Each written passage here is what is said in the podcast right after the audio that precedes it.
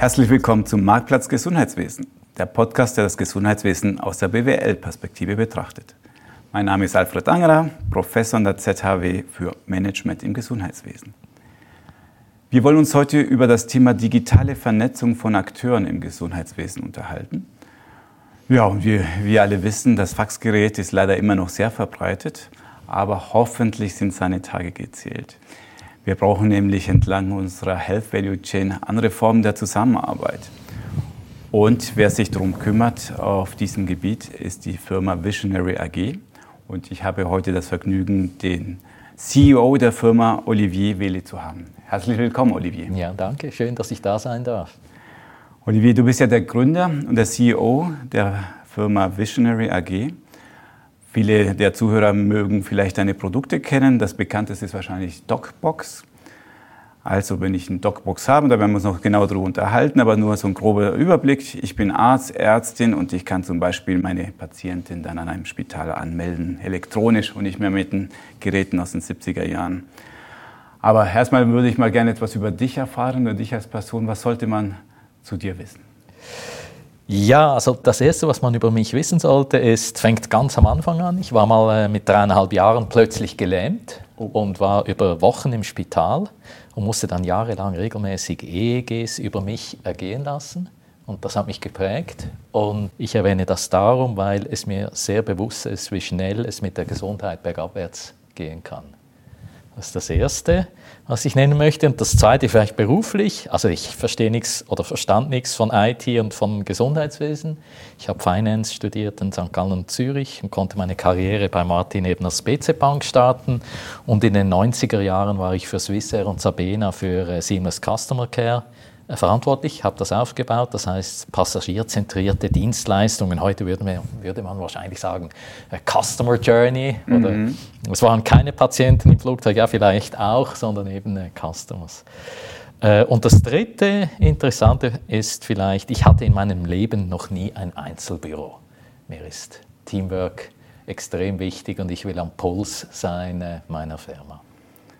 Ja, das mit dem Einzelbüro hat sich wahrscheinlich im letzten Monat leicht geändert, aber äh, spannende, spannende Ansicht und vielleicht noch ergänzend, also die Geschichte mit der Lähmung, die hat ein Happy End, du bist ja fröhlich reingespaziert, das heißt, dir geht's gut. Genau, absolut, das ist richtig, ja. Wunderbar. Es ist ja schön, mal hier zur Abwechslung nicht ein Startup zu haben, die vor ein, zwei Jahren gestartet sind, sondern du kommst hier mit einer Firma, die es schon sehr lange gibt, schon seit 2002 können wir fast schon in die Historie der IT eingehen hier in der Schweiz. Erzähl doch mal von damals. Welche Idee hattest du damals, als du deine Firma gegründet hast?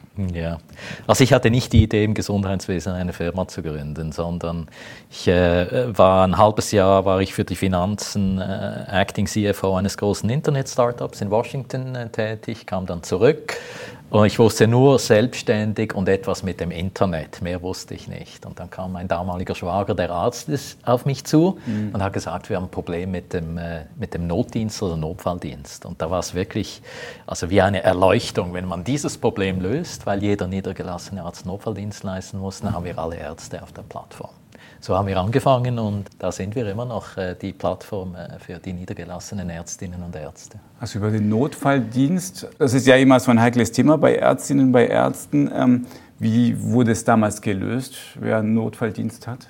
Ja, also organisatorisch plus minus immer noch gleich wie heute, ähm, aber die Technik, die eingesetzt wurde, war meistens ein, ein Blatt Papier wo man einfach jeden Tag einen Arzt, eine Ärztin eingetragen hat oder wenn es hochkam, ein Excel, das man dann im Callcenter geschickt hat, mit den Problemen natürlich Erreichbarkeit, äh, Dienständerungen äh, und so weiter und so fort. Okay. Und du hattest damals schon die Idee, das geht doch elektronisch, das geht schlauer. Wer war denn da die Freunde und die Skeptiker deiner Idee? Ja, also, eben, also 20 Jahre zurück, selbstständig werden in der Schweiz. Das, also es war wirklich erstaunlich, wie viele Leute entsetzt waren, dass ich mich selbstständig gemacht habe, äh, dieses Risiko genommen habe. Und ähm, ich war da, ich glaube, es gehört einfach eine, also dann zumal noch viel mehr eine gesunde Portion Naivität dazu und nicht wissen, dass man etwas macht und dann aber den, wirklich äh, das Feuer hat, etwas zu lösen. Und ich hatte zwei, drei Freunde, die das noch aus Swissair-Zeiten das auch so gesehen haben, dass, äh, dass man sich selbstständig machen muss. Und die haben mich, äh, die haben mich unterstützt. Ich denke mir, das sind doch bestimmt drei Herausforderungen. Erstens, du kommst aus dem Bereich Finance, okay, und jetzt kommst du mit technischen Lösungen daher. Zweitens, der Stallgeruch fehlt doch. Ja. Du bist doch gar nicht im Gesundheitswesen. Und drittens, ja, aber hier geht es auch um Menschen und Elektronik und Menschenpatient. Das passt doch alles nicht zusammen. Und das vor 20 Jahren. Das war doch eine explosive Mischung. Was, wie, wie hast du es trotzdem geschafft? Also gut, zuerst mal habe ich ein echtes Problem einen echten Pain, sagt man ja heute, der Ärztinnen und Ärzte identifiziert. Ich glaube, das ist mal das Wichtigste. Also ich war fest davon überzeugt, dass ich da etwas bringen kann, was, was den Ärzten das Leben erleichtert. Ich glaube, das ist mal die, wenn man das nicht hat und wenn man nicht wirklich ein Feuer hat, äh, ein, ein Problem zu lösen, und, und äh, dann wird man scheitern, auch heute noch. Und davon war ich einfach sehr überzeugt. Und ich war sehr überzeugt vom Internet. Es war zwar gerade die Dotcom-Blase geplatzt, aber ich war überzeugt, hey, niedergelassene Ärzte, wie sagen wir, physisch alle voneinander getrennt, völlig heterogen. Da wusste ich, da war ich wirklich fast messianisch überzeugt, dass man mit dem Internet da Value, Value Mehrwert generieren kann. Und Mehrwert ist ja ein schönes Stichwort. Ich bin Ärztin so um die Jahrtausendwende. Und was habe ich denn davon, wenn ich dann jetzt deine Lösung einsetze? Was war denn dein Beitrag dazu? Ich glaube, das Wichtigste war, wenn man, äh, also früher war das System à la crier, also die Ärzte, die bei der Verteilung der Dienste am lautesten geschrien haben, erhielten die besten äh, Dienste. Das heißt, die, Mehrheit, äh, die Mehrheit war eigentlich immer unzufrieden, weil sie wussten, es war nicht fair. Und wir haben das einfach fair gemacht. Und da ist natürlich IT super, weil äh, IT hat in dem Sinn äh, keinen Bias, sondern, Entschuldigung, das englische Wort, äh, kann, das kann man einfach ganz neutral äh, machen. Und das hat natürlich den Ärzten sehr gut gefallen. Okay, jetzt war eine Lösung übers Internet, wahrscheinlich noch Webbrowser basiert oder wie muss ich mir das vorstellen? Ja, genau. Also es ist eigentlich noch gleich wie heute. Ein Teil der Technologie setzen wir immer noch ein. Mhm. Äh, es ist ein äh, es ist ein Cloud-basiert, Software as a Service sagt man auch. Man kann es vergleichen, wie du Internet, äh, deine Internetbanken-Applikation benutzt. Ist etwa vergleichbar. Und es äh, sieht genau noch, äh, also heute ist das noch genau gleich. Also wir waren da natürlich, eben von Cloud hat noch niemand gesprochen und Software as a Service. Wir mussten das, aber Internet, Internetbanking, das gab es schon. Da konnten wir sagen, hey, es ist so sicher wie Internetbanking. Aber äh, der Widerstand war groß. Meine Daten sind irgendwo und die schwirren da herum, auch wenn es nur Notfalldaten waren. Das war ein enormer Widerstand. Es war sehr viel Überzeugungsarbeit äh, zu leisten. Und wenn wir das heutige Jahr dann springen, 20 Jahre später, die Lösung gibt es immer noch und das sind immer noch auf deiner Website, ja, sagst du ja gerne, wie viele Tausende von Ärzten mhm. damit machen. Also das ist der, der Standard im Moment bei der Notfalldienstplanung. Ja, genau. Also, weil wir uns so eingesetzt haben, haben wir, keine Ahnung, 80, 90 Prozent aller Notfalldienste in der Schweiz mit zehn Callcentern. Und das ist immer noch also wichtig, unsere Applikation. Heute machen wir natürlich äh, viel mehr. Aber da haben wir sicher äh, etwas geleistet, was äh, äh, wo man auch die, also es verändert sich ja auch viel im Notfalldienst, wo man, das kann man die Docbox auch sehr gut anpassen, wenn sich irgendetwas äh, verändert im Notfalldienst. Was du im Vorgespräch erzählt hast, ist, das, was sich schon verändert hat zu damals, ist so die Benutzerführung. Inzwischen gibt es natürlich mobile Applikationen. Mhm. Und du hast ganz stolz von deinem GUI erzählt, ja, dass das, ganz, äh, das sehr schön aussehen würde, ähm, die Oberfläche. Ist das, ist das wichtig, um heute Kunden zu gewinnen oder Ärztinnen und Ärzte in dem Fall zu überzeugen? Also ehrlicherweise muss ich zuerst mal sagen, das kennt jeder, äh, der eine, eine Internet-Applikation hat. Ein Teil des äh, GUI ist, äh, würde ich immer noch viel besser machen, muss ich ganz ehrlich sagen. Und das neue GUI, das sieht wirklich sehr ansprechend aus. Also im Hintergrund hat es Schweizer Berge äh, zum Beispiel. Ich glaube, es ist wichtig, wenn man Ärztinnen und Ärzte äh, als User hat, als Benutzer hat, dass man weiß, das sind Menschen dahinter. Und es ist wichtig, dass man sich wirklich genau überlegt, wie, eine, äh, wie so eine Oberfläche aussehen muss. Und ein Teil äh, sieht super aus und das muss man halt immer wieder neu machen. Und ein Teil, gebe ich ganz ehrlich zu, da haben wir wirklich echt noch Verbesserungspotenzial. Aber aufs Neue bin ich stolz, das ist so. Sehr gut. Ja, und äh, lass uns mal das Thema etwas äh, größer fassen. Das ist mhm. natürlich euer Kerninhalt gewesen damals. Inzwischen habt ihr euch natürlich thematisch auch weiterentwickelt. Aber bevor wir auf die heutigen Lösungen zurückkommen, möchte ich noch mal ein Grundsatzproblem unseres Gesundheitswesens verstehen, nämlich diese Liebe zum Fax. Aus den 70er Jahren kommen, es dominiert seit Jahrzehnten fest unsere Kommunikation. Und für Leute, die so von außerhalb kommen, die, die glauben mir nicht, wenn ich sage, so und so viel äh, Prozent benutzen immer noch täglich das Fax unserer Ärzte. Warum fällt es den Professionals so schwer, da loszulassen? Also ich weiß nicht, ob es ihnen schwer, fällt, aber also die Wahrheit ist doch, meine Wahrheit, so sehe ich das. Kosten interessieren niemanden im Gesundheitswesen. Das ist, eine, das ist eine Industrie. Wenn die Kosten raufgehen, dann gehen einfach die Prämien rauf. Das war bis jetzt der Fall. Und ob jetzt äh, Effizienz äh, ist dann auch nicht wichtig, oder? Und äh, das mal das eine. Ich glaube, das muss man einfach wissen. Viele sagen, Digitalisierung vereinfacht und Sparkosten interessieren niemand im Gesundheitswesen. Und dann haben wir äh, Ärzte sind sind Individualisten, muss man klar sehen, und Ärzte verstehen nichts von Vollkostenrechnung. Die sagen, meine äh, Praxisassistentin ist eh da. Das sind eben die berühmten EDA-Kosten. Mhm. Also warum soll ich da etwas ändern? Und dann, da muss ich aber auch unsere Branche ein bisschen äh, kritisieren und wir gehören da sicher auch dazu. Ich glaube, es gibt zu wenig gute Lösungen, äh, die wirklich den äh, Ärztinnen und Ärzten das Leben erleichtert. Und, äh, ähm, und da, sind wir, da sind wir herausgefordert. Also eine E-Anmeldung ins Spital, wenn ich den Patienten überweise, soll nicht nur den Anforderungen des Spitals genügen, sondern muss man sich überlegen, wie erleichtere ich dem niedergelassenen Arzt oder seiner Praxisassistentin das Leben. Und wenn du Lösungen siehst, natürlich nur unsere Konkurrenten selbstverständlich, dann muss ich sagen, hat da irgendjemand daran gedacht, wie der Arzt damit arbeiten muss oder seine Assistentin? Und dann verstehe ich natürlich die Ärzte, die sagen, bringt ja nur dem Spital was. Ich kann das schnell ausfüllen. Aber ich muss sagen, also ich bin nicht ganz so negativ wie du. Ich glaube, da hat sich in den letzten zwei, drei Jahren schon massiv was geändert.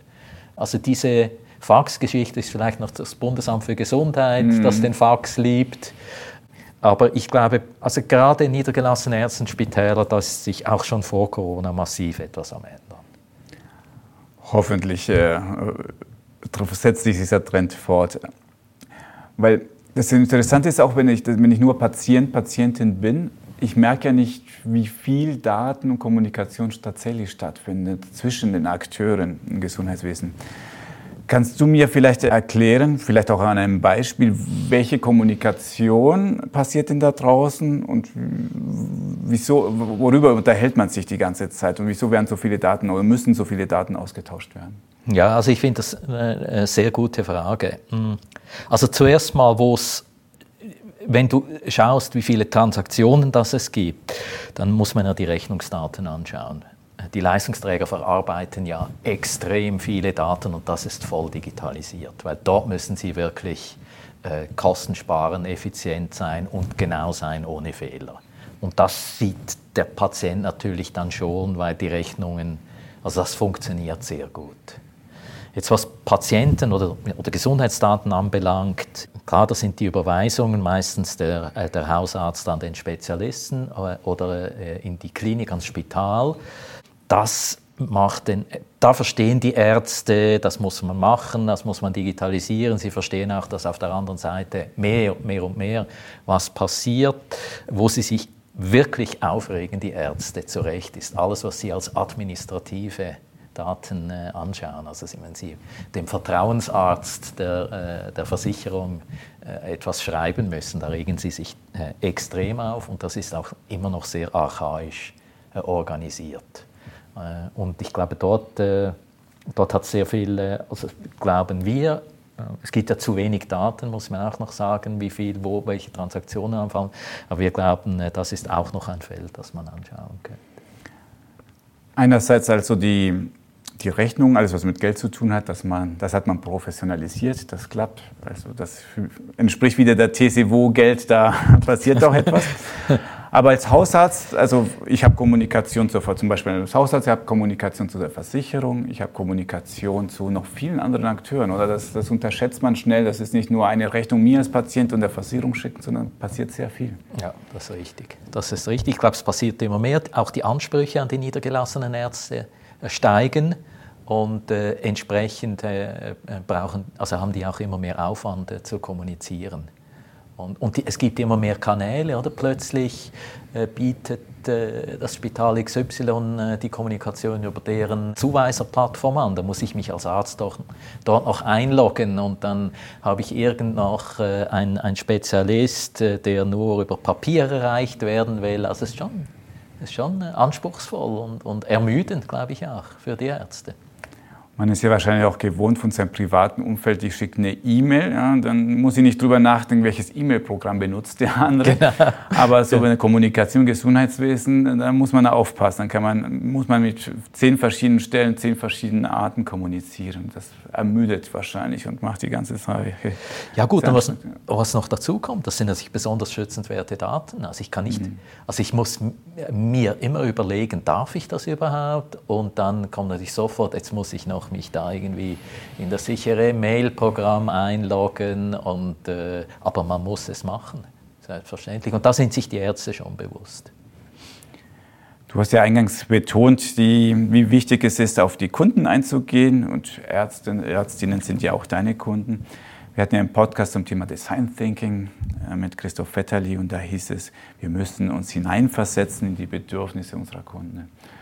Dann lass uns doch das jetzt machen und lass uns mal in die Ärztinnen und Ärzte hineinversetzen. Was haben die denn für Bedürfnisse? Ja, also diese Klientel ist, wie ich schon gesagt habe, sehr heterogen. Also viele machen folgenden Fehler, wenn sie mal Ärzte als Kunden haben. Sie richten sich aus auf diejenigen Ärzte, äh, die sehr sich, äh, wie sagen wir, schreien, wenn etwas nicht funktioniert. Jetzt, ähm, wenn du also Design Thinking machst, musst du wirklich dir überlegen, wie kann ich möglichst der Mehrheit der Ärzte etwas bringen. Wenn ich mich nur ausrichte auf die, die schreien, dann laufe ich Gefahr, dass ich mein System optimiere auf die Minderheit der mhm. Ärzte. Und das passiert vor allem sehr vielen Kliniken, Spitälern. Also die kennen ihre Zuweiser nicht und hören dann nur auf die Mail, die der Zuweiser dem CEO des Spitals schickt. Und da, da ist für uns die Aufgabe wirklich äh, auch eine Lanze zu brechen äh, bei unseren Kunden, bei den Spitälern und zu sagen, hey, ihr müsst aufpassen, dass ihr der Mehrheit eurer Zuweiser ein gutes System zur Verfügung stellt. Wir haben jetzt gerade bei einem Kunden eine Änderung gemacht, weil zwei, drei Ärzte haben gesagt, diese Suchfunktion von Docbox ist ein Mist, wollen wir nicht. Oder also ein Riesending und auch mit, eben auch wieder äh, E-Mail mit dem, äh, an den CEO äh, der, der Klinik. Also gut, wir kriegen den Auftrag für teures Geld, das alles umzubauen. Jetzt kommen sie zurück und sagen, nee, die Mehrheit beschwert sich und hat den äh, DocBox-Algorithmus besser gefunden als den externen Algorithmus, den wir angewendet haben. Und da haben wir uns halt wieder nicht durchgesetzt. Man muss immer wieder Fragen gehen und sich genau überlegen, wem bringt man jetzt da mit dieser Änderung äh, Mehrwert. Das ist spannend für mich zu hören. Meine, inzwischen haben wir alle kapiert, dass in der Softwareentwicklung und Produktdesign, dass man dort auf die Kunden zugeht. Aber was du jetzt neu dazu bringst, ist den wichtigen Aspekt nicht nur auf die lautesten eingehen, sondern ja. auf alle. Das heißt, was würdest du, wie hättest du in der Situation jetzt, wenn man dich gelassen hätte, reagiert? Wie, wie schafft man es dann, alle Ärzte und Ärztinnen zu befragen und nicht nur die zwei, die sich da beschwert haben? Also Schritt Nummer eins ist, man wird nie alle Ärztinnen und Ärzte zufriedenstellen, okay. weil sie so heterogen sind. Ich glaube, das muss man sich bewusst sein. Mhm. Ich glaube, das muss man auch den Kunden sagen. Dieser Anspruch, den muss man einfach fallen lassen. Und da, glaube ich, braucht es schon noch ein bisschen äh, eine Änderung in, in, der Denke bei, bei den äh, Spitälern. Ähm, was man machen muss, also was unsere Erfahrung ist, ich glaube, man muss sich Zeit lassen, wenn ein Kundenfeedback kommt, andere Fragen gehen und nicht einfach sofort springen äh, und ändern.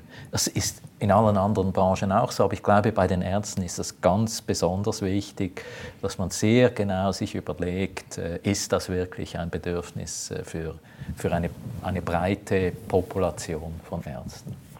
Und wir haben diesen Fehler noch und noch gemacht. Also nicht nur mein Beispiel von vorhin mit diesem Suchalgorithmus. Dann, dann änderst du und denkst, äh, äh, es, es, kommt gut an. Und ich glaube, man muss dann wirklich genau, man kann ja auch Sachen ausprobieren und dann halt genau äh, schauen, wie es geklickt wird und gebraucht wird. Ich wette, du bist ja schon mit deiner Firma in all diesen Buzzwords da draußen mit Agilität und RB-Tests und also dieses inkrementell testen, was funktionieren und dann erst dann implementieren. Das ist wahrscheinlich euer tägliches Brot, oder? Ja, nur, äh, also unsere alte Plattform, die war noch nicht so weit. Also wir konnten das äh, eben all diese, äh, diese ganzen Werkzeuge und, und, und Prozesse nicht gebrauchen. Das war sehr viel Handarbeit, sehr viel äh, einfach Interviews äh, führen, auch sehr viele Fehler machen, muss ich, äh, muss ich zugeben. Und mit der neuen Plattform wachsen wir da langsam rein. Und ich, das, es, geht, also es geht nicht ohne, das ist ganz klar. Spannend finde ich auch, wenn man sich mit diesen Bedürfnissen ähm, der Kunden, Kundinnen beschäftigt, ist, dass ja nicht alle Merkmale gleichgeschätzt werden. Wenn man zum Beispiel an die Folge 4 unseres Podcasts mit Jonathan Meyer von Healthinal denkt, einer seiner Hauptargumente, wo er sehr stolz drauf war, war das Thema, wie stark verschlüsselt und sicher ist unsere Kommunikationslösung. Aber er hat sehr schnell gemerkt, damit kann er nicht punkten, sondern die, das ist so ein Basismerkmal. Ich als Arzt gehe davon aus, wenn du mir eine IT-Lösung gibst, dann ist die sicher und gut. Aber wieso soll ich, und damit kannst du bei mir noch keinen Blumentopf gewinnen, sondern es gibt andere Aspekte vielleicht, die noch wichtiger sind. Oder? Wie siehst du das Ranking der Bedürfnisse dort bei deinen Kunden? Ich sehe das genau gleich, wie du es gesagt hast. Also die, die Sicherheit, ist, das muss einfach äh, geliefert werden.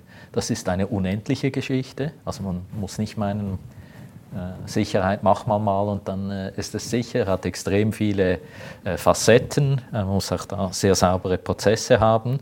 Ähm, muss ich, also Sicherheitsarchitektur, richtigen, richtiges Rechenzentrum und so weiter und so fort. Das muss man einfach machen. Das ist ein Dauerthema Dauerthema jeden Tag bei uns, jeden Tag. Das ist eine Kulturfrage innerhalb der Unternehmung, äh, dass man eben sagt, Sicherheit ist, äh, ist ein Basisprodukt. Aber ich, also wir haben zum Beispiel Kunden in unser Rechenzentrum eingeladen, um auch ein bisschen die, die Begeisterung zu wecken, was wir da überhaupt machen und was unser, unser Lieferant äh, macht. Er ist in, in Zürich unser Rechenzentrum. Ähm, also das ist wichtig. Und das Zweite ist Ranking, hast du gesagt, ja, also eben diese äh, Benutzerführung oder äh, die ist extrem, äh, extrem wichtig. Also ganz klar. Mhm.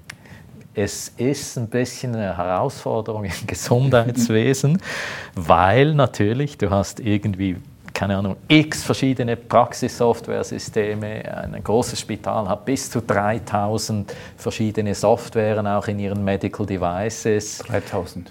Wahnsinn. Ja, das USZ, ja. Mhm. ja. Und wenn du jetzt das da so einen wirklich schönen Prozess vom Anfang bis Ende machen musst, dann musst du Kompromisse eingehen und das tut dann mir natürlich als Ästhet, äh, tut das ab und zu weh, wenn wir da Kompromisse machen müssen in, in, in der Usability, um nochmals ein englisches Wort äh, zu benutzen. Also jeder, der von uns schon mal mit SAP gearbeitet hat, ja, weiß, was das bedeutet für körperliche Schmerzen, wenn man keine gute Oberfläche hat. Also zumindest unsere Lösung, vielleicht tue ich SAP jetzt äh, Unrecht, aber meine Güte. Jetzt, die, meine große Frage ist, haben denn die Ärzteschaft oder allgemein Health Professional haben überhaupt Lust, sich über diese Themen zu unterhalten, über IT und Kommunikationslösungen? Also, äh, was ist deine Erfahrung? Ich glaube, die Mehrheit hat keine Lust. Es ist mehr so ein bisschen ein resigniertes äh, Seufzen ne? oder das Lachen des Verzweifelten gibt es auch. Und ich glaube, das ist ein Problem. Die, ähm, also einerseits natürlich denke ich, oh, wenn ich zehn Ärzte frage, habe ich 50 Meinungen. Da scheue ich mich natürlich, aber ich glaube, man muss diese Arbeit machen. Und, und ich glaube, man muss, also ich glaube, die Ärzte werden zu wenig ernst genommen in ihren IT-Bedürfnissen und dem muss man sich einfach äh, stellen. und die halt ein bisschen herausfordern. Und ich finde es gut, dass du diese Frage stellst, weil ich glaube, da müssen wir auch wieder, wieder besser werden. Also auch, da, auch wenn es ab und zu mühsam ist äh, mit Ärzten, die machen sehr gerne äh, klare Statements, äh, man muss sie ernst nehmen äh, und mit ihnen diskutieren. Also ich stelle mir mal vor, wenn ich eine Praxis aufmachen würde und ich hätte keine Lust, mich da groß über IT zu beschäftigen, ähm, dass ich zwei Sachen machen würde. Entweder ich frage meine Kollegin, Kollegin und sage, was nimmst du, dann nehme ich es auch. Ja? Und das Zweite ist, ich sage meiner MPA, mach du mal, entscheide du. Stimmt das oder wie, wie sieht die Wirklichkeit aus? Also Ärzte hören auch bezüglich IT extrem auf ihre Kolleginnen und Kollegen. Das, ist, das stelle ich auch fest. Also extrem. Dann bezüglich der Praxisassistentin gibt es ja wie so zwei Lager bei den Ärzten. Es gibt diejenigen Ärzte, die so die patronale Führungsstruktur haben, die wollen alles entscheiden. Das kennst, kennst du sicher auch, oder? Äh, diese Spezies, glaube ich, ist ein bisschen am Aussterben, weil natürlich die Anforderungen, äh, auch medizinisch, aber nicht nur, äh, immer größer werden. Und dann gibt es das andere Lager, das tatsächlich sehr viel der Praxisassistentin übergibt. Aber ich glaube, bei der bei der IT in der Praxis würde ich sagen, also wir sind ja nicht direkt da drin, wir sind ja wie eine, Zusatzfunktion. Da würde ich sagen, da, also da ist es schon der Arzt, äh, der da immer noch entscheidet. Und der hat es nicht leicht in dieser Entscheidung. Also ich bin auf die Seite von der FMH Consulting gegangen und die alleine haben dort zum Beispiel 24 Praxissoftwarelösungen aufgeführt, 24 Links, ja, was ich dort für ein Praxisinformationssystem aussuchen konnte. Du hast schon das Extrembeispiel hier USZ genannt mit 3000 Systemen. Auf jeden Fall sehr, sehr, sehr viele, sehr, sehr viele Möglichkeiten da draußen. Jetzt als Freund der Industrie, wieso hat sich da kein Standard durchgesetzt? Ich denke mir, bei Mobiltelefonen gibt es, sagen wir mal, Microsoft und Apple, damit deckst du schon einen großen Teil ab und gut ist. Ja. Wieso gibt es nicht Vergleichbares bei IT-Lösungen im Gesundheitswesen? Also ich glaube auch da, diese Industrie ist äh, noch nicht reif. Äh, ich glaube, das Modell war, äh, ich mache mir ein, ein, ein, Monopol mit einer Praxissoftware und dann äh, lege ich den Ärzten die Daumenschraube an. Das ist immer noch weit verbreitet. Da habe ich natürlich keine Lust, dass da irgendwie mit Standards mein Geschäftsmodell beeinträchtigt wird. Die Praxissoftwarefirmen haben auch und immer noch verdienen extrem viel Geld mit den Schnittstellen hat aber dazu natürlich geführt, dass große Anbieter bis zu 700 verschiedene Schnittstellen an ihre Praxissoftwaren gemacht haben, sehr viel Geld verdient und jetzt haben sie natürlich Mühe, das, äh, das irgendwie noch zu, zu managen. Äh, also das ist sicher mal, äh, ich glaube, die, die Industrie ist einfach noch nicht so, so weit. Jeder silohaft, oder? Jeder, jeder schaut für sich. Ähm, und also was ich auch noch spannend finde, man würde ja dann erwarten, dass eine Praxissoftware die andere kaufen würde. Und das passiert ja auch nicht. Die Swisscom hat jetzt mal Triamed vor ein paar Jahren gekauft, aber sonst passiert das nicht. Ähm, wo sie aber wirklich sich warm anziehen müssen, die etablierten Anbieter, sind jetzt die Cloud-Lösungen, die kommen. Das haben sie massiv unterschätzt. Und das wird, also Praxissoftware in der Cloud mhm. und nicht mehr da so Kisten im, im, äh, in der Praxis. Äh, ich glaube, das könnte, das könnte, disruptiv, könnte disruptiv werden. Und da kommen ja auch ausländische Anbieter. Ich wollte gerade sagen, die Gefahr, dass jetzt ein Amazon oder Apple daherkommt und den Markt überrollt, siehst du die kommt darauf an, auf welchem Layer. Also, also sicher nicht irgendwie äh, die, die medizinischen Prozesse, aber die ganze Verbindung mit dem Patienten. Ich weiß nicht, wer es ist, also ich kann jetzt da spekulieren. Apple investiert Milliarden. Äh, Google hat schon mal einen Schuh voll rausgezogen. Aber das, äh, das wird sicher kommen, die ganze Verbindung mit den, mit den Patienten. Und ehrlich gesagt, deine Frage zum Standard. Standard ist dann gar nicht mehr wichtig, weil es, Standard, über Standard mal was Provokatives. Über Standards reden nur die, die nicht eine gute Lösung für den User anbieten können. Dann hängen sie es am Standard auf und sagen, ich kann es nicht machen. Mhm. Äh, dabei haben sie einfach keine gute Lösung äh, für den Patient oder den Arzt. Und wenn jetzt da und da, ich meine, das sieht man in der Startup-Szene, da gibt es ja super Sachen. Wenn sich da zwei, drei durchsetzen werden mit gewissen Prozessen, wird sich niemand mehr über Standards äh, unterhalten. Für mich ist Standards, muss man einfach lösen. Und in meiner Firma, ich weigere mich, wenn da ein Riesenthema um Standards gemacht wird und um Schnittstellen. Ich sage einfach, das müsst ihr lösen, können wir jetzt bitte über, über die Funktion reden und nicht über, über die Schnittstelle. Also die jetzige Situation, wenn ich sie richtig verstehe, ich habe ja hunderte, tausende von Akteuren, jeder hat so seine einzelnen Insellösungen und trotzdem muss das Gesundheitssystem funktionieren, die müssen sich miteinander unterhalten. Das ist ja ein Widerspruch in sich. Ja? Und jetzt kommt die, die Situation, wo ich jetzt den kritischen Arzt spiele und du sagst, okay, jetzt kommst du mit DocBox und welche Probleme löst du denn? Welche meiner Probleme löst du denn ja. mit deinem Produkt? Also ich löse nicht die Kernprozesse der Praxis, sondern ich löse alles mit der Vernetzung. Angefangen haben wir mit dem Notfalldienst, da haben wir reale Notfalldienstleister und das Callcenter vernetzt.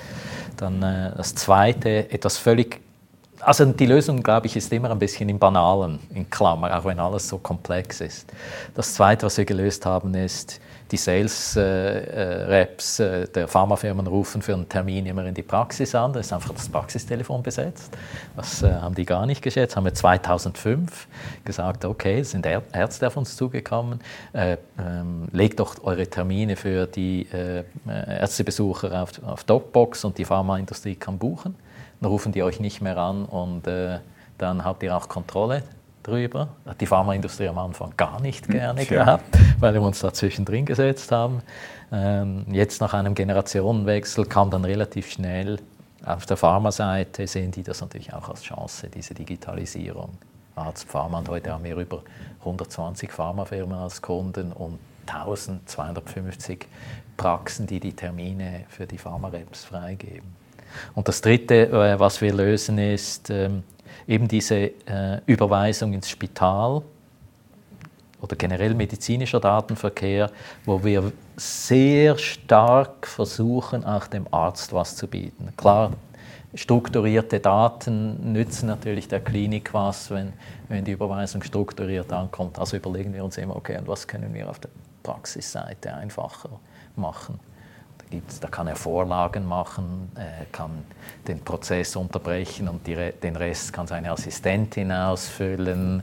Äh, sie können wieder zurückgehen. Also äh, einfach, dass es äh, äh, fast oder sogar noch schneller ist als mit dem Fax.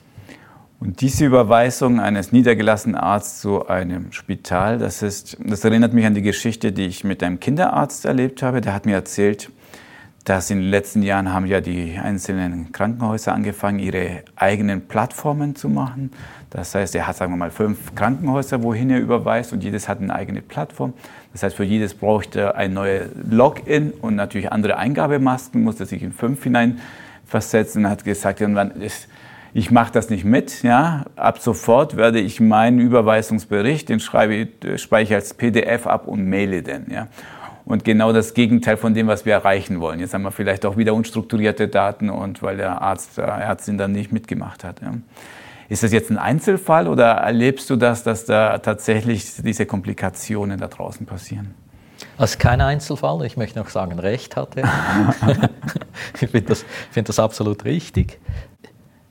Also klar, man kann es nicht immer allen recht machen, das ist klar, muss ich auch noch sagen. Hm. Aber ich bin ich sage das auch meinen Kunden, weil die Pharmafirmen übrigens nicht nur die Spitäler, alle wollen, äh, machen eigene Plattformen. Pharmafirmen haben früher angefangen, haben Milliarden investiert übrigens, äh, keinen Traffic auf all diesen verschiedenen Plattformen. Das werden die Spitäler jetzt dann auch merken. Ich glaube, es funktioniert, funktioniert so nicht. Wir sehen das ja auch im äh, Kanton Luzern jetzt mit Epic, was eine super Plattform ist. Aber äh, wir sind nicht in den Vereinigten Staaten, wo die Ärzte näher an die Klinik gebunden sind. Da kann man es nicht einfach aufstülpen. Also muss sich schon überlegen, was brauchen die auf ihrer Seite. Und die haben immer noch eine Praxissoftware und das muss integriert sein. Die wollen nicht fünf verschiedene äh, äh, wie sagt man, eben Oberflächen haben. Also da bin ich völlig mit, äh, einig mit einem, mit einem Freund. Ähm, was wir, wie, wir das, also wie wir finden, ich verstehe natürlich dann auch wieder die Spitäler, die sagen, hey, wir wollen das irgendwie im Look and Feel des Spitals XY haben. Jetzt, was wir anbieten äh, von, von DocBox ist, wir sagen, wir haben die DocBox-Oberfläche und darin haben wir im DocBox Look and Feel, aber auch im, im, äh, im Auftritt des Spitals bieten wir ein Spital, ein, ein Spitalportal an mit den Spitalfunktionen. Also wenn ich im viel überweise ins Spital XY, dann gehe ich aus der Praxissoftware, klicke ich den Patienten an, geht die DocBox auf und dann bin ich aber auch auf dem Portal des, äh, des Spitals, aber es ist dann bei allen Spitälern sind die Prozesse gleich. Einfach die, äh, die, wie sagen wir das, die Farben und das Logo ist ein bisschen anders, so lösen wir das. Aber durchgesetzt haben wir uns noch nicht. Aber ich, finde, ich finde, so löst man, es ist eine Interessenabwägung, so löst man die Interessen des Spitals und, äh, und des, äh, des Arztes, löst man eigentlich sehr elegant. Und daran glaube ich.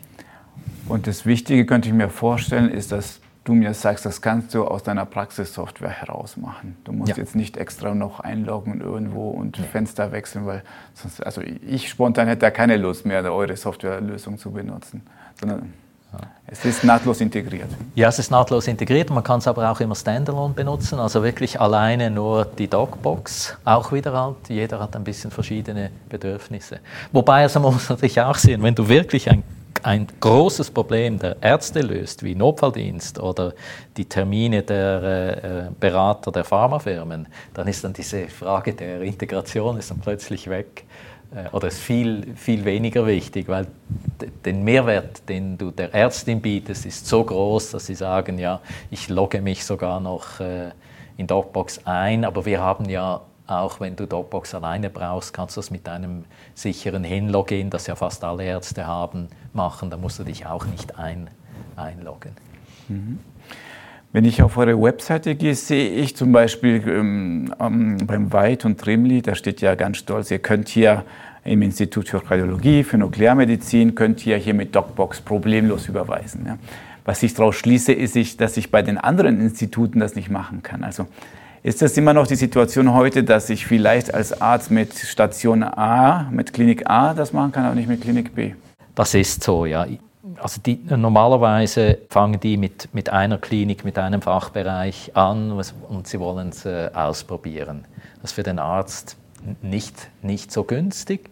Was wir jetzt gemacht haben von DocBox, ganz frech, sind auf alle Webseiten aller Kliniken der Deutschschweiz gegangen. Dort ist ja immer äh, die sichere Mailadresse pro Klinik und haben das Formular auf der Docbox für alle aufgeschaltet und hinten raus wird einfach eine, eine Mail geschickt äh, dem Spital, damit nachher der Arzt äh, schweizweit über Docbox die Anmeldung machen kann er sieht ja da nicht, wie es hinten rausgeht, voll integriert in die Klinik ja. oder nicht. Okay, also aus Arztsicht denke ich, oh, ich kann ja super, kann jede Klinik in der Deutschschweiz anschreiben, aber in Wirklichkeit passiert im Hintergrund, wird dann eine E-Mail dann, eine gesicherte E-Mail dann. Wenn das Spital die Integration noch nicht hat. Und dann gibt es Mischlösungen im USZ, also ja. in der Radiologie ist dann das voll integriert und mit strukturierten Daten und äh, bei den anderen Kliniken senden wir dann einfach eine, eine Hinmail. Und bei so einer frechen Aktion gab es doch bestimmt irgendwas, äh, eine Retourkurs von den äh, Krankenhäusern. Oder? Haben Sie nicht bei euch gemeldet gesagt, was soll das? Oder? Ja, das haben. Also wir haben natürlich zuerst die Krankenhäuser angeschrieben, haben gesagt, okay. das werden wir jetzt machen. Okay. War ja auch ein Marketing-Tool. Ja, ja. Äh, und haben zwei, drei Krankenhäuser haben sich dann interessiert. Hm. Aber das war vor zwei Jahren, glaube ich. Da, die waren da noch voll in, äh, in, in, dieser Euphorie des eidgenössischen Patientendossiers, das ja alle Probleme löst, wie wir wissen. Ja, allerdings. Alle Probleme. Und äh, ja, jetzt müssen wir das halt wieder aufnehmen, äh, das Thema. Genau. Das war übrigens nicht unsere Idee mit der Vernetzung, hinten raus eine sichere Hinmail, sondern äh, die, äh, die Idee kam tatsächlich vom CEO von Hin, der mir mal gesagt hat, warum macht ihr das nicht, muss ich auch noch sagen. Äh, und ihm danken, dem Christian Kräuter dafür. Ja, manchmal muss man ja Sachen machen und sich hinterher dafür entschuldigen, als jahrelang vorher um Erlaubnis zu bitten. genau. Was ich noch nicht verstanden habe, ist, du hast ja äh, erzählt, die Pharmawelt hat sehr viel Geld auf das Problem geworfen, hat versucht ja selber große Plattformen zu bauen. Ich würde denen zutrauen, dass es wirklich sehr viel Geld war, aber das hat anscheinend nicht gereicht, um da irgendwie irgendwelche Standards oder große Plattformen, mit denen man kommunizieren könnte, zu erzeugen. Wieso reicht Geld alleine nicht in dem Fall? Oh, das ist eine schwierige Frage. Stichwort Pharmafirmen ist so, die geben für Sales und Marketing äh, jährlich äh, weltweit über 60 Milliarden Dollar aus. Der aller, allergrößte Teil immer noch wird für Ärztebesucher oder Ärz äh, Referenten benutzt. Dieses Modell funktioniert seit 100 Jahren. Mehr Besucher bei Ärzten, mehr wird verschrieben. Das muss man, muss man mal wissen. Dann ein paar Milliarden geben sie aus für Digitalisierung, das ist der größte Teil E-Mail. Bleiben aber immer noch ein paar Milliarden für Plattformen übrig, so grosso modo. Mhm.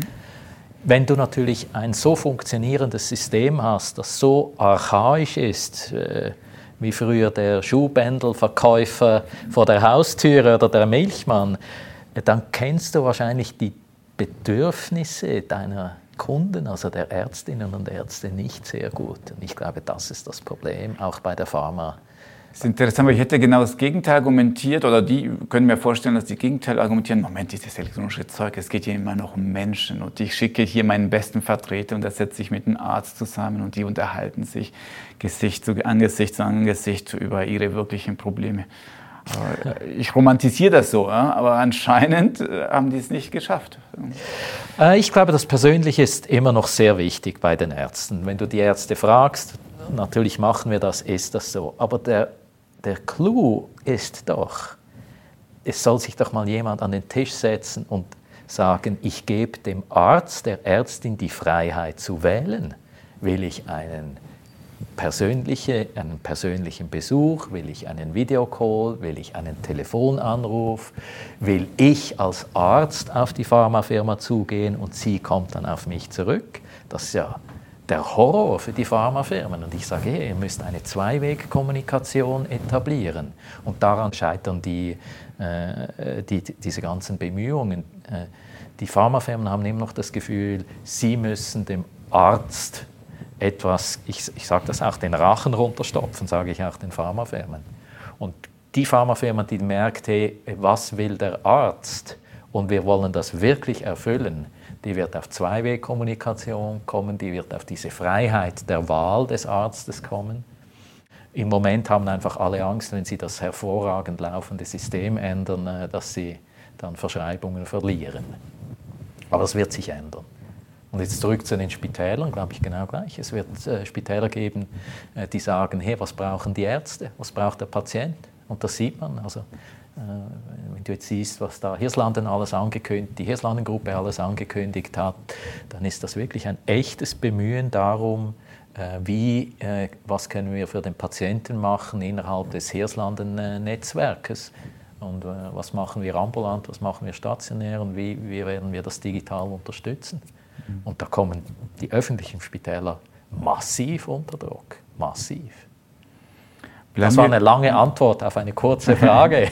ja, es ist ja auch komplex und ähm, kurze Antworten auf komplexe Probleme machen mich immer nervös, weil es wahrscheinlich unterkomplex. Aber bleiben wir noch kurz bei den äh, Spitälern, weil wir haben jetzt die Artsicht aus meiner Praxissoftware. Ich habe mir eine bestimmte Lösung, ich habe mir Docbox installiert und das verspricht, ich klicke da drauf und ich kann überweisen. Jetzt gucken wir mal die Spitalsicht. Ich habe jetzt auf einmal, es gibt ja auch Mitbewerber und ich bin Spital und jetzt kommt Arzt A und möchte mit Docbox arbeiten und Spital, äh, Arzt A möchte mit Docbox, Arzt B möchte mit einer anderen Software. Und ich kann ja nicht sämtliche Software in dieser Welt in mein ähm, äh, KISS integrieren. Also wie, wie, siehst du denn die jetzige Lage der äh, Krankenhäuser? Das ist, tatsächlich, äh, das ist tatsächlich eine schwierige Geschichte. Gibt ja, das können wir vielleicht nachher noch äh, darüber reden, verschiedene Ansätze. Hm. Also Gut, ich verstehe ja nicht, warum ein Arzt nicht Dogbox wählen will. muss, ich, muss ich ja noch sagen. Ähm, hm, also auch da ich kann nicht einfach sagen, oh, es ist schwierig zu integrieren, darum nehme ich den Wunsch des Arztes nicht ernst. Dann finde ich, äh, das ist ja IT da, dass man das integriert. Also so eine Riesengeschichte ist ja das auch wieder nicht, eine E-Anmeldung technisch zu integrieren. Die Geschichte ist ja, und dann ist ja dann Wurst, äh, was da reinkommt. Die große Geschichte für das Spital ist doch, wie kann ich mit diesen Daten, die da reinkommen, meine Prozesse optimieren, dass ich mehr Patientensicherheit, weniger Aufwand in der Patientenadministration habe. Das ist die große Geschichte. Und ob jetzt das als X oder Y reinkommt, finde ich nicht wichtig. Wir machen sehr viele so für Spitäler jetzt so Renditeanalysen, wo wir sagen, hey, wenn ihr DocBox braucht, äh, können wir, wenn wir das Gesamtsystem mit euch anschauen, äh, dann können wir, äh, dann ist der ROI, der, der Return deiner Investition, ist in wenigen Monaten gegeben. Darum ist es eigentlich Wurst. Und ich sage dem, dem Spital, ja, ihr könnt die Konkurrenz anbinden. Das das ist okay. Ich habe da keine Ich habe keine Angst vor der Konkurrenz. Eine andere Aussage hätte ich von dir natürlich nicht erwartet. Ja. Lass uns aber über das Thema Geld reden, ja, mhm. Businessmodell. Nämlich, wie verdienst du jetzt Geld? Was ist dein Geschäftsmodell? Ja, wir versuchen das immer so zu machen, dass wir sagen, wer hat den Mehrwert, mal grundsätzlich. Also wir verlangen nur immer auf eine Seite. Wir wissen natürlich, dass äh, Ärzte jetzt für eine Spitalüberweisung sicher nicht bezahlen wollen, also bezahlt das Spital, das ist mal ein Grundsatz. Dann versuchen wir das so zu machen, dass wir eine gewisse Grundgebühr haben und dann drauf transaktionsorientiert. Und dann irgend ab, einem gewissen, ab einer gewissen Höhe von Transaktionen gibt es ein Kostendach oder machen wir Fixpricing. Es kommt auch ein bisschen darauf an, wie schnell das, äh, die Klinik das aufbauen will. Es kommt darauf an, ob die Klinik mehr Investitionsbudget hat oder mehr laufendes Budget. Äh, wir versuchen uns da wirklich anzupassen. Äh, am Schluss müssen wir einfach bezahlt sein und es muss, es muss für beide Seiten fair sein. So verdienen wir unser Geld. Aber nur eine Seite zahlt. Das heißt, die, die Praxis, also die niedergelassenen Ärzte zahlen nicht unter das Spital. Habe ich das richtig verstanden? Im äh, Bereich Arzt-Spital, das ist korrekt. Ja. Also ein Docbox-Account ist mal für den Arzt kostenlos. Mhm. Wenn er Arzt-Spital macht, kostet es immer noch nicht. Wenn er Notfalldienst macht, wird das meistens von der Notfalldienstorganisation bezahlt. Das sind entweder die Ärzte dahinter selber mhm. oder es ist der Kanton. Und bei Arzt Pharma ist natürlich die Pharma, die ein Interesse hat, beim Arzt äh, vorbeigehen zu dürfen. Wie schaut das aus mit dem, sage ich mal, Nespresso-Modell? Ich, ich verkaufe dir eine Maschine und danach bist du ja gebunden an meine Kapseln in dem Fall. Das heißt, die Installation, die Anpassung ist ziemlich günstig. Nachher verdiene ich dann mit Lizenzen. Bei dir in der IT-Welt ist das ein gängiges Modell. Ich verkaufe dir diese Software und installiere das. Ein Customer ist sehr günstig nachher verdiene ich damit. Ja. Also gut, wir müssen ja nichts installieren, weil es ja ein Software as a Service ist, außer wenn wir Schnittstellen äh, aufschalten müssen. Tatsächlich äh, äh kann man, also könnte man das subventionieren und dann, wenn man dann den Kunden hat. Wir machen das nicht, wir versuchen es wirklich relativ äh, transparent zu machen, aber der Aufwand mit einem Software as a Service ist nicht riesig, muss man ganz klar sehen. Das ist tatsächlich so. Ich finde es auch nachhaltiger und ehrlicher, wenn äh, man dann Lizenzen macht, äh, so viel wie der Kunde braucht. Ich finde das, find das richtig. Aber wir haben uns, also ich habe äh, im Nespresso, ich habe mir das gar noch nie überlegt, so strategisch vorzugehen. Muss ich jetzt ganz ehrlich sagen. Ja, aber Unternehmer machen ja intuitiv manchmal das strategisch Richtige von dem her. Ja. Okay, also dann ein anderes Thema, und zwar du experimentierst ja trotzdem mit verschiedenen Geschäftsmodellen, hast mir im Vorgespräch erzählt, nämlich, ja, auf Neudeutsch würde man wahrscheinlich Value-Based Shared Risk sagen. Das heißt, äh, man teilt das Risiko eines Projektes, man wird nicht fix bezahlt, so viele Stunden plus äh, für die IT-Lösung, sondern es ist erfolgsabhängig. Erzähl doch mal von dem Projekt, was du da vorhast. Ja. Also ich habe gemerkt, äh, dieser Kunde ist eine Klinik, der war nicht äh, zufrieden äh, mit der Leistung. Wir haben dann gemerkt, es hat gar nicht so viel mit uns, also mit der Docbox selber zu tun. Da sind ja auf dieser Reise Praxissoftware, Docbox, Middleware, SAP und äh, Klinikinformationssystem involviert. Und der Kunde war einfach nicht zufrieden hinten in der Patientenadministration, äh, wie viel da rausgeschaut hat an Effizienzsteigerungen.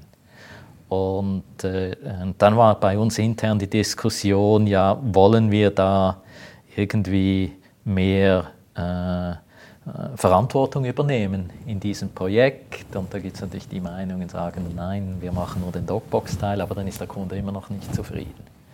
Dann hatten wir äh, Preisverhandlungen, habe ich dem Kunden gesagt, hey, lass uns doch, er hat dann gesagt, hey, meine Leute, äh, die müssen, die müssen sich auch mehr ausrichten auf die ganze Kette. Sage ich, ja, dann machen wir das aber mit meinen Leuten auch. Wir machen ein Modell, wo ein Teil, ein rechter Teil äh, der Lizenz abhängig davon ist von deinen Geschäftszielen. Konkret in diesem Fall äh, Automatisierung äh, der E-Anmeldungen, also Patient-Falleröffnung in der Patienten, äh, Patientenadministration. Und das hat ihm sehr gut gefallen. Also haben wir innerhalb ein paar Sekunden haben, hatten wir da Einigkeit. Ja, viel äh, Risiko zu ähm, teilen ist immer attraktiv. Aber lass mich mal das verstehen. Der Prozess ist immer noch, wir reden immer noch, es gibt Ärzte, die überweisen an diese Klinikpatienten. Mhm. Und ja. da müssen die Daten übermittelt werden. Mhm. Und da gibt es, hast du ja schon geschildert, sehr viele Schnittstelle und IT-Lösungen dazwischen. Und ihr habt vereinbart, was ist das Erfolgskriterium am Schluss? Ja, vor der Einführung von Dropbox haben sie ja alles manuell gemacht. Da kamen die äh, äh, Anmeldungen per Fax, per, keine Ahnung, Brieftaube, Rauchzeichen, alles Mögliche. Wir haben äh, in zwei Kliniken äh, innerhalb sechs Monaten das äh, 70 Prozent kamen dann äh, elektronisch rein, aber die Patientenadministration hatte immer noch nur, in Anführungszeichen, 30 Prozent vollautomatisiert. Es ist immer noch viel besser als jede andere Klinik in der Schweiz, muss man auch wissen. Aber der Kunde war eigentlich enttäuscht, er sagt, es muss viel höher sein. 70 Prozent kam schon elektronisch rein, aber nur 30 automatisch. Wo, wo ist der Bruch? Wieso ist also 70 kommen elektronisch rein, ja. aber man hatte immer noch Fehler, in de, fehlende Daten, falsche Daten, äh, mhm. äh, nicht aussagekräftige Daten, wo man dann äh, manuell eingreifen musste in der Patientenadministration. Okay. Und ihr habt gesagt, wir beginnen das Projekt und lieber Kunde, wir versprechen dir, am Ende wird viel weniger manuell passieren, sondern es wird x Prozent tatsächlich vollautomatisch äh, die ganze Kette durchgehen. Der Kunde ist gekommen mit einer Liste von Gründen, warum das nicht funktioniert hat. Mhm.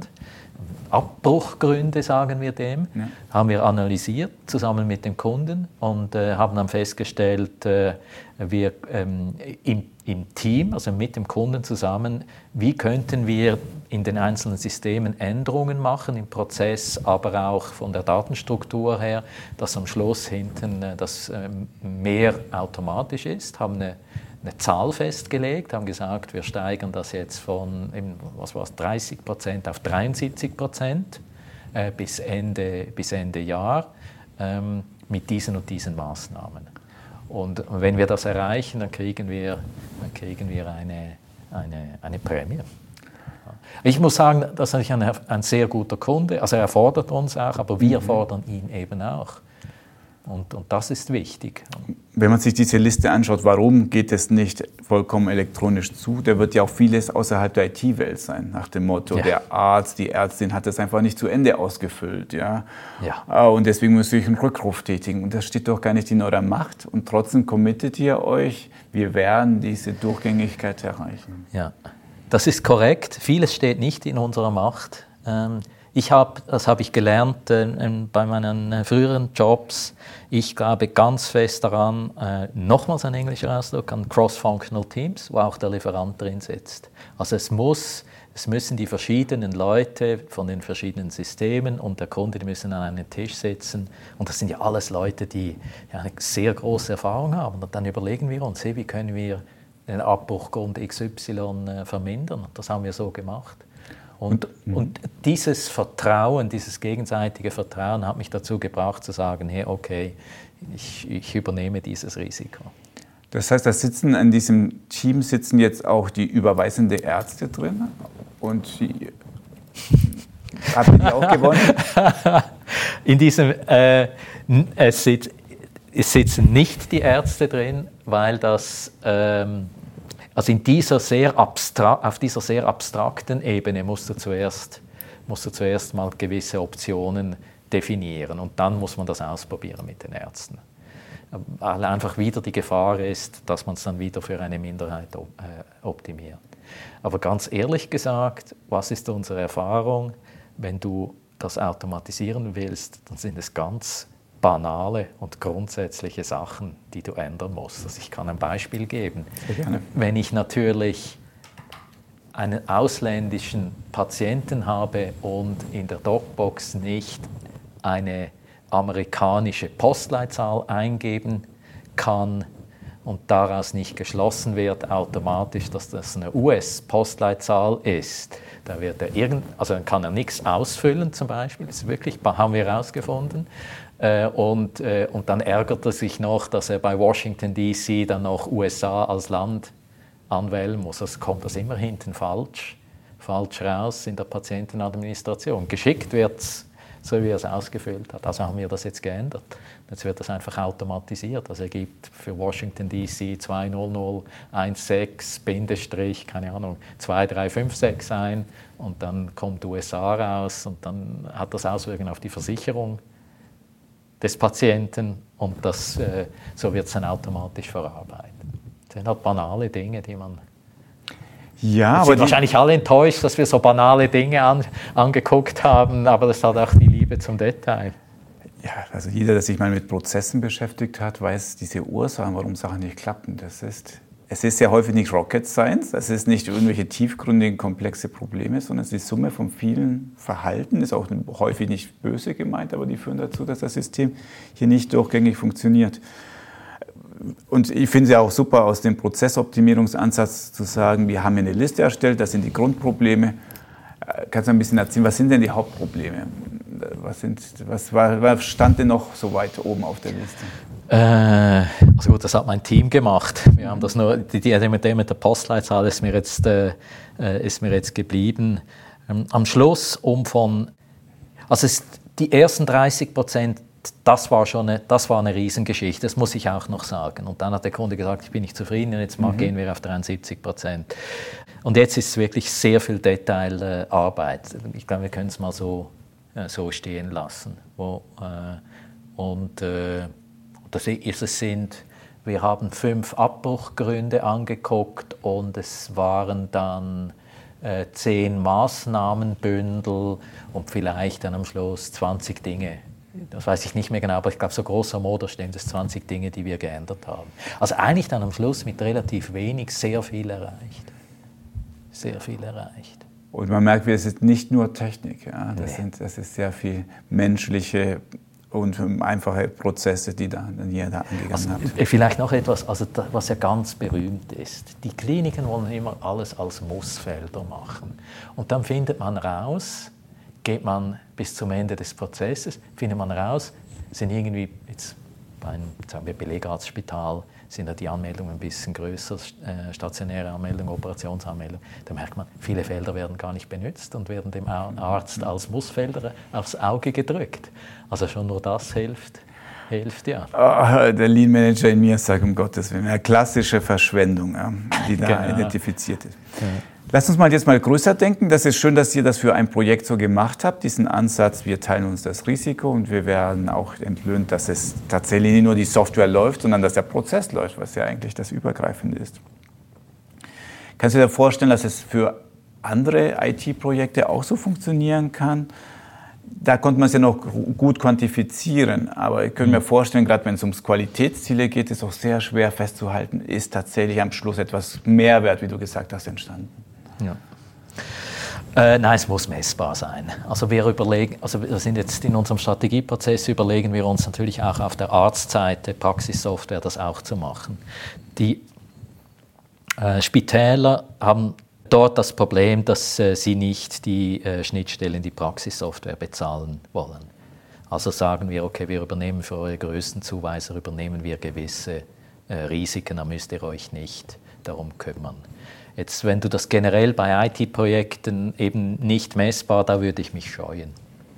Also es gibt, kurz kommt darauf an, wie risikofähig dass du bist. Also willst du den Markt holen und hast genug äh, Geld in der Kasse, dann äh, nimmst du mehr Risiko, das ist klar. Äh, wir sind da konservativ, es muss schon messbar sein. Wir werden ja abwarten, das Projekt läuft ja noch. Ja, das ist ja noch ergebnisoffen, ob ihr die 73 auch geschafft habt. Aber Ihr seid ja zuversichtlich, dass es noch klappt. Ja, also wir sind sehr zuversichtlich. Wir haben da sehr viel Vorarbeit geleistet. Der Kunde ist natürlich auch schon seit fünf Jahren Kunde bei uns. Also man kennt sich, man, man vertraut sich, man, man hat gemeinsam, ist man auch durch die Hölle in Anführungs äh, gegangen, wenn mal was nicht funktioniert hat. Das ist eine Vertrauensbasis da. Also ich bin nicht sicher, ob ich das, also das, das die Diskussion im Moment, wollen wir das sofort als Produkt äh, anbieten. Nur wir wissen jetzt sehr genau, wie man es machen muss. Mhm. Äh, wir haben äh, wir haben jetzt den einen oder anderen Kunden mal Offerten gemacht, wo wir einen Teil des Risikos auch übernehmen. Aber nicht gleich so massiv wie bei diesem Kunden. Und dieses Stichwort Vertrauen finde ich noch spannend, weil das beschäftigt mich schon seit Jahren, nämlich einerseits damit zwei Akteure miteinander agieren, ja, braucht man ja Vertrauen.